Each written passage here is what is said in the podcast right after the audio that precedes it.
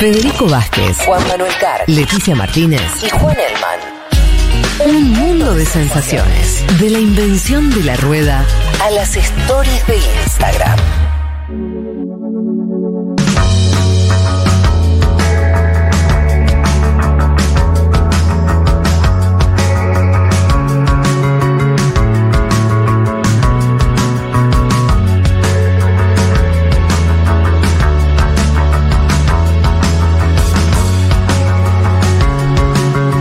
Decíamos más temprano, uno de los temas que queríamos tocar era la coyuntura chilena, porque en breve, en una semana nomás, van a estar votando en un referéndum clave para decirles sí o no, apruebo o rechazo eh, al texto constitucional, al nuevo texto que, que construyó durante meses eh, una, una constituyente, también votada por supuesto por la sociedad chilena. Hoy los números son contrarios, por lo menos lo que conocemos de acá, pero lo- me refiero a los números de las principales encuestadoras.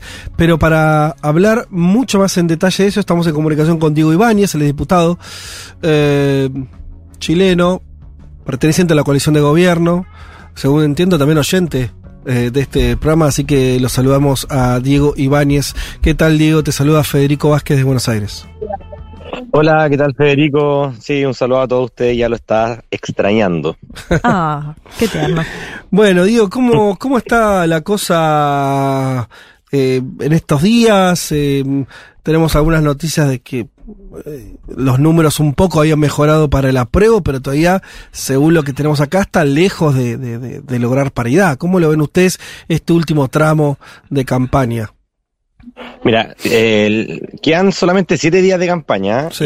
y claro, en un principio, en un principio las principales encuestadoras daban de que el rechazo está muy por sobre el apruebo, pero ahora último esas mismas encuestadoras han estrechado los, los márgenes y aquí, como decimos en Chile, eh, caballo pillado es caballo ganado, según nosotros. Así que estamos con toda la esperanza de que el día domingo ya la gente, al ir recibiendo la información, a ir leyendo el texto constitucional, pueda ir eh, inmiscuyéndose en el artículo y no en lo que se dice del artículo que dijo tal convencional, porque esa es justamente una campaña muy confusa eh, que ha creado la, la, la derecha y que también han destinado millones y millones de pesos.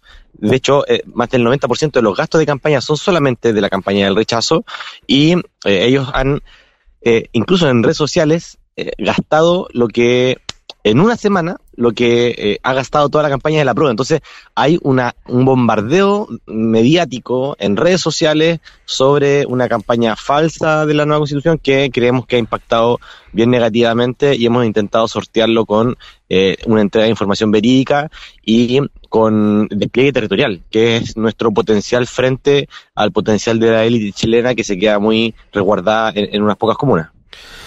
¿Cómo puedes explicarle a, a un oyente promedio, argentina, argentino, que, de hecho se lo estuvimos contando en este programa tiempo atrás, el, la la- el nivel de aceptación que tuvo el inicio del proceso constituyente cuando fueron a votar para abrir ese proceso de, de crear una nueva constitución, eh, donde de hecho, votaron más de una vez porque votaron la apertura de ese proceso, después votaron a los propios constituyentes donde ganó una, ganaron ampliamente los que eran candidatos de izquierda o progresistas.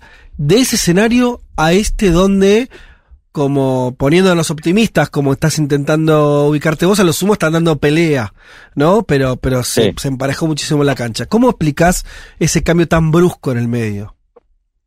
Mira, yo creo que eh, eso- esa es la gran pregunta que creo que contribuye a un debate de toda la izquierda en el mundo a propósito de, lo- de los nuevos procesos que se han desencadenado producto de la pandemia, de las reflexiones sobre los sujetos políticos, del rol eh, de los movimientos sociales.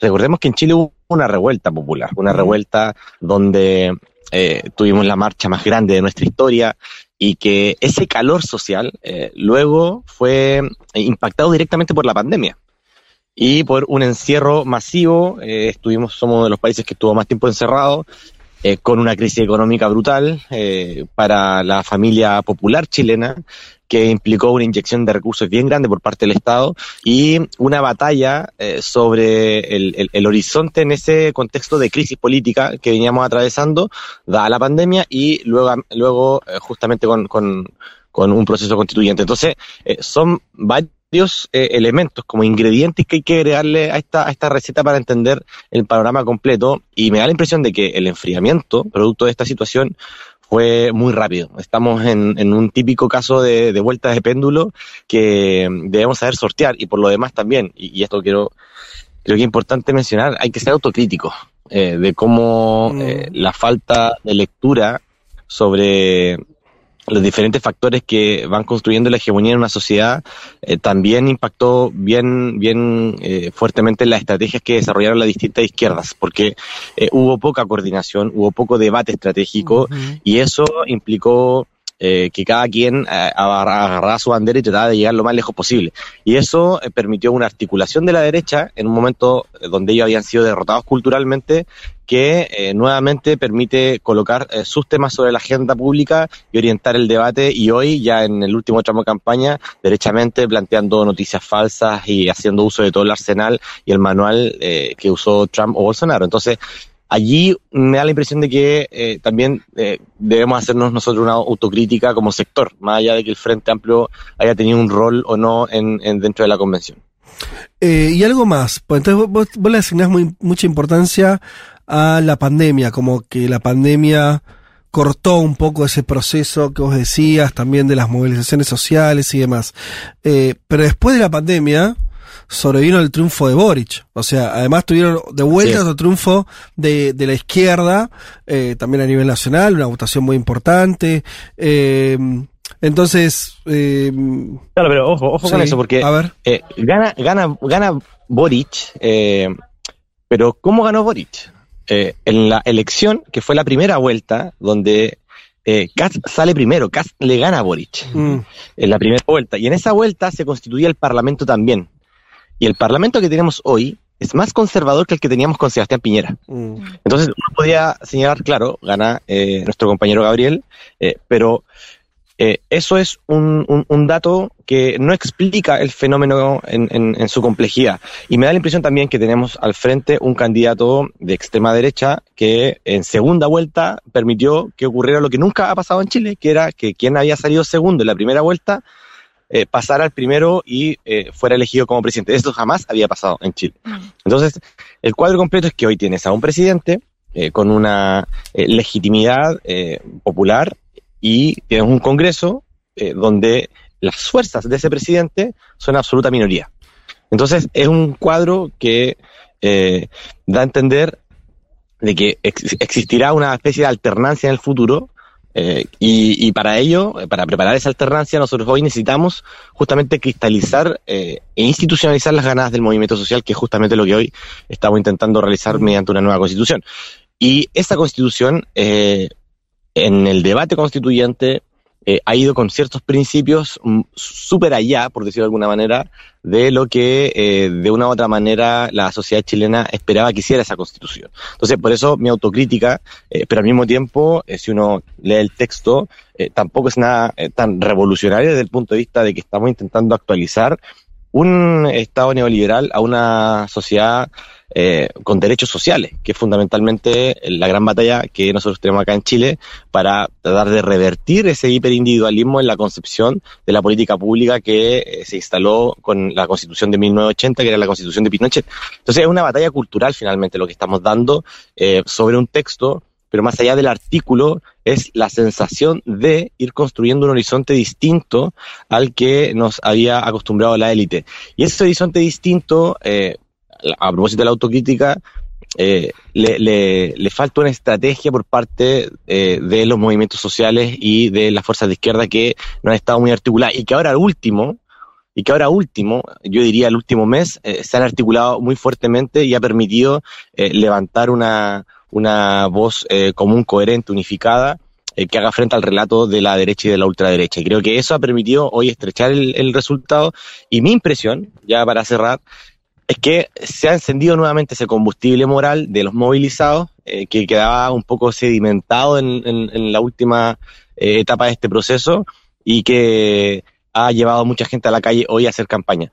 Y esa calle es justamente la, el, valor agregado que tiene nuestra izquierda y que no tiene la élite eh, chilena. Y que desde ahí una estrategia territorial de despliegue ha sido muy eficaz eh, para hacer frente esta, estas últimas dos semanas. Y creemos que eh, en lo que queda, porque el día jueves se termina el periodo de, de campaña, eh, vamos a hacer actos masivos en todo Chile y vamos a, a- reflejar de que, de que somos más los, los que estamos por el apruebo. Y esa es una batalla eh, mediática tremenda que estamos dando hoy día. Diego, te saluda Juan Manuel Carr, ¿cómo estás? Te hago una pregunta que tiene que ver con... Esto vos en un momento decías, por ahí la constitución va un poco más allá, ¿no? Obviamente saludando la, normativa y demás, pero dijiste en un momento por ahí va un poco más allá.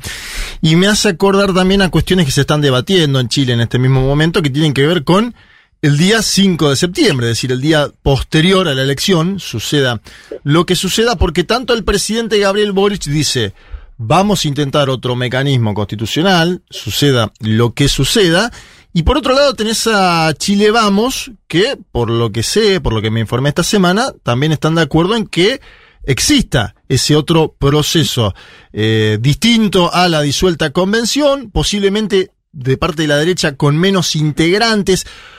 ¿Cómo, ¿Cómo entra ese debate de lo que pasa el día 5 dentro de lo que queda de campaña? Eh, ¿Se está debatiendo eso en la política chilena o es algo más, si querés, de la- las dirigencias?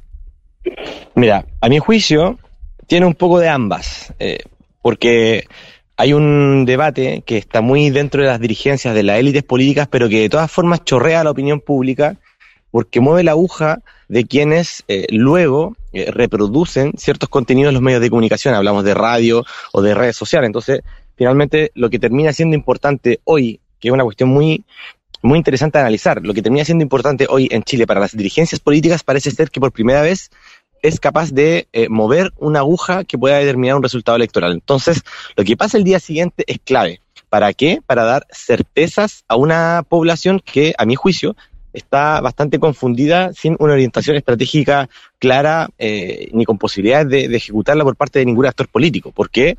Porque el presidente, por cierto, tiene una, un diseño claro, pero no lo puede aplicar en el Congreso, a propósito de lo que te eh, comentaba adelante. Entonces, lo que pasa el 5, eh, hoy es materia de debate, y ahí hay al menos tres posiciones. Eh, todas parten desde que se necesita una nueva constitución, pero tenemos tres posiciones.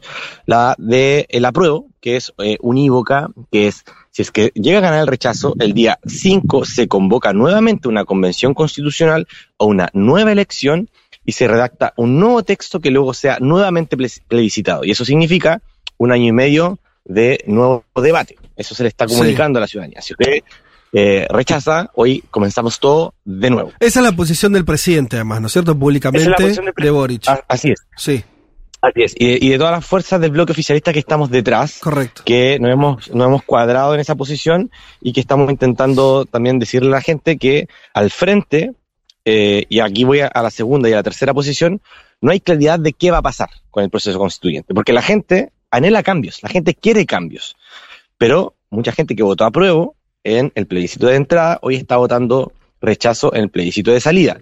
Pero esa gente sigue queriendo cambios y sigue queriendo una nueva constitución. Entonces, lo que le decimos a la gente es, ok, si tú rechazas esta propuesta, al frente, ¿qué tienes? Y al frente tiene dos posiciones. Una, que dice que para generar la nueva constitución se tiene que generar un grupo de expertos, que sea el Congreso y un grupo de expertos que hagan la nueva constitución. Eso es despojar el carácter soberano del proceso de, que ha venido eh, tramitándose con paridad, con escaños para pueblos indígenas, con movimiento social incorporado, que es un poco el, saborcito a pueblo que tiene justamente la redacción de, de esta constitución. Entonces tienes a una derecha que dice eh, comisión mixta, eh, Congreso experto, nosotros lo elegimos, el Congreso se hace cargo.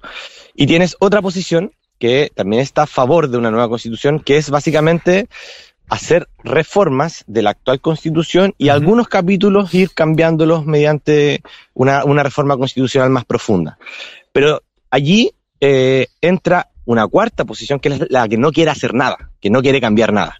Entonces tienes al menos la derecha dividida en tres posiciones que no le dan certeza a la gente de que el día de mañana tenga una nueva constitución y se concreten los cambios. Entonces me da la impresión de que allí, y, y- ojo, que ya no se pusieron de acuerdo. Entonces hay una batalla por lograr quién eh, demuestra mayor certezas para el día 5 de septiembre. Y eso sí que eh, penetra en, en- en- en el debate público, en la mesa el día domingo, en el almuerzo familiar, porque re- eh, hay fatiga electoral en Chile. Hay mucha fatiga electoral. Hemos tenido muchas elecciones los últimos dos años, eh, como nunca antes en nuestra historia, de plebiscito de entrada, de municipales, de nuevo parlamento, de primera y segunda vuelta presidencial, de la elección de los convencionales constituyentes. Entonces, hay un, hay un desgaste electoral que eh, yo me da la impresión de, de- en base a, a nuestra cultura cívica, eh, estamos eh, tensionando bastante el, el- el escenario y, y eso eh, se, se refleja también en los niveles de confusión de la ciudadanía que ya no sabe Pero, eh, básicamente qué se viene en adelante. ahí va Leti, pero digo, si hay desgaste ahora, ustedes también están proponiendo casi aprueben ahora, porque si no sigue el desgaste electoral, porque va a haber más elecciones en un punto. Aprueben ahora porque si no empezamos todo de nuevo. Yo no quiero que empiece todo de nuevo, Sí. básicamente. No, Eso pero vos decís que si hay desgaste en la población, en la sociedad, también someterla a nuevas elecciones, me imagino, y por eso eh, el presidente Boric dice no va a haber plebiscito de entrada en caso de que haya un nuevo proceso constituyente. Absolutamente. Claro. Y, y es, y es para entender que esto es un piso. A ver, mm, como dijo nuestra expresidenta Bachelet, eh, parafraseando, que no es eh, perfecto, pero con esto se avanza más. Mm. eh, es, es justamente el piso desde donde queremos construir el Chile futuro. Y si hay cosas que modificar, bueno, aprobemos esta constitución y vayamos modificando en el futuro. Pero Claro. eh, eso da, da más certeza finalmente frente a los que están al frente y no sabemos cómo vamos a, continuar este proceso y vamos a seguir en un desgaste electoral permanente y someter a la ciudadanía a ese desgaste permanente en un momento de crisis donde tenemos una alta inflación, donde tenemos eh, que recuperar el empleo, donde estamos saliendo de la pandemia, donde todavía tenemos sectores rezagados de la economía como el turismo, como la gastronomía, como la cultura que en Chile es bien potente, eh, con, con, con, con, con bajo sueldo, necesitamos salir de esta para comenzar ya a construir eh, las certezas que vayan prefigurando un nuevo orden que ponga en el centro a, a la comunidad y, y, y los valores también y las demandas ciudadanas. Claro. Diego, Leticia Martínez te saluda, ¿cómo estás? Eh, Hola, ¿qué tal? A ver, preguntarte porque es difícil entender esto que vos planteabas, alguien que votó por el apruebo y ahora va a votar por el rechazo, que sabemos que casi el 80% de los chilenos y chilenas dijeron esto, esta, la constitución de la dictadura no va más. Digo, es muy difícil entenderlo de hecho el propio Boric, ¿no? Diciendo, cuesta imaginar volver a foja cero, ¿no? Y, y sin nombrarte, que el otro día un oyente me decía, qué boludo estos chilenos y después del estallido tremendo social que se que, que generaron, ahora votan eh, rechazo. Digo, cuesta entender que, que ese panorama suceda. Y pensando en lo que vos planteabas, de hecho, en la elección en la que gana Cas y con la particularidad de Chile que 15 días antes, o más o menos, ¿no? Ya no se, no se publican encuestas.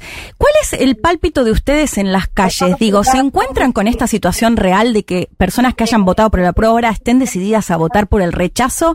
¿O ustedes manejan otros números que, cuál es el pálpito de ustedes de lo que ven en las calles, no? Porque lo que escuchamos en los funcionarios es bastante ya derrotista, de hecho esto, ¿no? Ya mirando que puede pasar el 5 de septiembre. Pero ¿qué es lo que ustedes ven en la calle? Mira, yo nos veo algo muy distinto a lo que dicen las encuestas, para serte muy honesto. Nosotros como Frente Amplio hemos eh, liderado la campaña de Aprueba por Chile, tenemos un despliegue territorial que es muy importante, probablemente del comando que más saca gente a la calle. Y yo tengo la sensación de que hay mucha gente que votó a prueba de entrada, pero que no está conforme con esta eh, propuesta constitucional porque también se ha incrustado bastante de que hay ciertos miedos como que te van a expropiar los fondos previsionales, de que la casa no te la van a dar en propiedad, pero que si tú te fijas son elementos que no dice la propuesta constitucional, pero se han instalado fuertemente producto de una efectiva estrategia comunicacional de la derecha. Eh, pero me da la impresión de que hay una estrechez en el resultado. Mi, mi tesis es que el apruebo va a ganar, que eh, si uno revisa las encuestas eh, de estas mismas empresas para el plebiscito de entrada, jamás le daban un- Claro. una victoria del 80% al apruebo, pero en este caso en particular, eh, la sensación que tiene toda la militancia es distinta, porque efectivamente hay un problema y hay que hacerse cargo de ese problema. Y es el, el- el campo de las certezas donde siento que podemos eh, darle a, a entender a esa subjetividad del común chileno y chilena de que con el apruebo podemos avanzar más rápido hacia ese cambio y podemos mejorar lo que sea mejorable o reformable. Entonces, sí hay una sensación de que esto va a ser muy estrecho, a diferencia de la prueba de entrada, donde era muy sabido eh, por la militancia de que íbamos a ganar. La pregunta era, ¿vamos a ganar por mucho, vamos a ganar por poco? Pero sí que aquí, gana la prueba. eh, pero sí, pero sí que ganar la prueba, claro. Pero eh, en este caso sí hay algún saborcito eh, de que debemos colocarnos también en el, en el, en el lugar de, de que nuestra opción no triunfe. Estamos hablando con Diego Ibáñez, es diputado de Chile por Convergencia Social, es parte de- de- del gobierno progresista de Gabriel Boric. La última pregunta, Diego, que te, hacemos, eh, te, te sacamos completamente del tema de la constituyente, de las elecciones. Una consulta, lo que esté en tu, tu medida responder. Eh, Sabés que, que en Argentina, bueno, se conoció la acusación contra Fernández, contra Cristina Fernández de Kirchner en, en- en un juicio, eh, la acusación formal de- del fiscal pidiendo dos años de prisión y demás. Eh, y una, se, se expresaron eh, distintos presidentes de la región, lo- los presidentes progresistas, eh, digamos así, eh, el presidente de México, el presidente de Bolivia, eh, Perú, el presidente peruano también, no sé, me estoy olvidando alguno, eh, y Petro de Colombia también. sí, Petro, Y- Honduras. Y, no se no se expresó el gobierno chileno o el presidente Boric. ¿Con qué tuvo que ver esa ausencia en esa firma? Eh, a mí me da la impresión de que aquí tenemos un, un, un gran combate que necesitamos sortear para este 4 y están todas las fuerzas enfocadas en, en aquello para no colocar temas sobre la agenda que permitan eh, a la derecha tomar ese, ese, ese, esa piedra y lanzarla a nosotros nuevamente. Yo me da la impresión de que aquí hay un momento muy delicado en la coyuntura política chilena, donde es la elección más importante de la historia para nosotros y eh, justamente el enfoque, el encuadre comunicacional del presidente debe estar eh, puesto allí. Por lo demás, eh, Argentina, a propósito de las eh, los distintos gobiernos progresistas que han, que han habido y producto de la inflación, hay una especie de ecuación que nos plantea la derecha y que, que Sí. hace mucho sentido al sentido común eh, en, en Chile de que el progresismo es igual a inflación Mm. y que en Argentina son corruptos. Eh, y, y lo quiero decir como muy, muy honestamente. Esa es la, eh, la impresión que existe acá en Chile eh, y que ha instalado la, la élite Sí. eh, y, que, y que han habido algunos casos que lo han justificado también. Entonces, me da la impresión de que para qué agregar un nuevo ingrediente a este debate eh, cuando nosotros tenemos nuestra propia batalla que dar y por lo demás el presidente, a mi juicio, eh, eh, no, el presidente Gabriel es muy republicano y trata de evitar inmiscuirse en problemas internos del resto de los, pa- de los países, sin tener él la seguridad y la certeza de, establecer esos diálogos previos con alguna fuerza. Me da la impresión de que eh, en este caso también responde eh, no solo a la coyuntura, sino también a una, a una convicción del propio presidente. Eh, bien, eso te la repregunto de otra manera y un poco me la respondiste, pero a ver si podemos algo más.